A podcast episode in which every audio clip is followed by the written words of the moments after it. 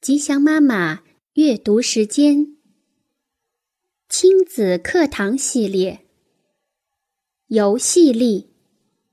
美国劳伦斯·科恩著，李延译，军事译文出版社。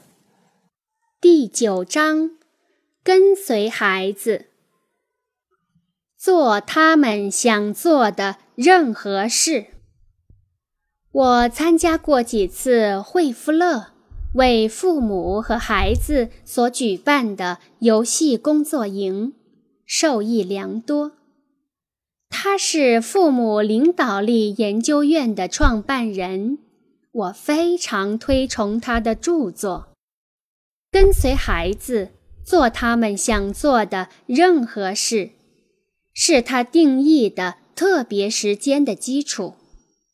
正如惠夫勒所指出，游戏是孩子向我们诉说生活的方式，因此玩他们想玩的游戏，用他们希望的方式玩，就是我们真正聆听孩子的方式。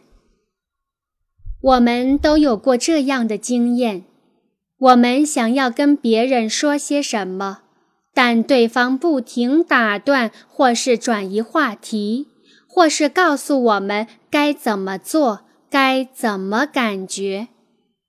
我们讨厌别人这样，但我们对孩子也会做同样的事。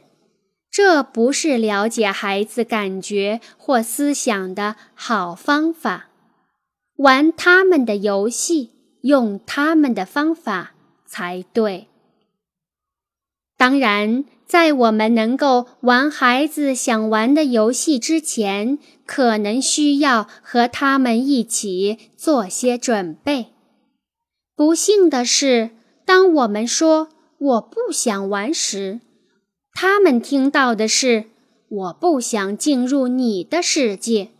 难怪他们会对我们说：“我不想去学校，我不想去阿姨家。”他们是在表示，他们也不想进入我们的世界。父母越能加入孩子的世界，孩子就越能表现出合作的精神。在孩子游戏时，我们不能只坐在那里。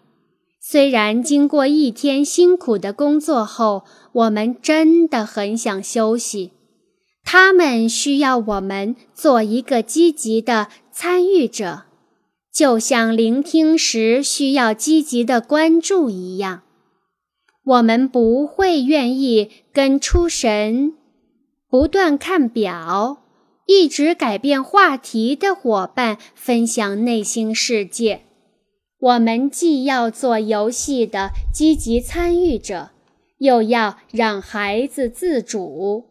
这确实很困难，就像你在打篮球时只能做一个热情的后卫，只能传球让别人投球，而不能让自己表演最拿手的三分球，除非他们要求你，或是要你使出全力来对抗。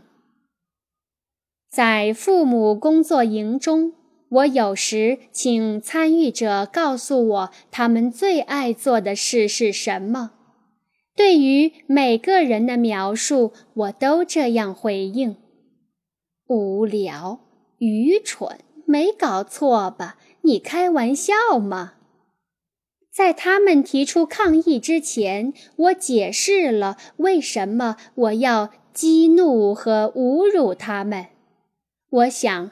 我们经常很不明智地给了孩子同样的信息。在我自己了解到这点之前，我也常让女儿觉得她玩芭比是件愚蠢而无聊的事。为什么不要总是回答不行？想象你刚经历过一件让你害怕、困惑。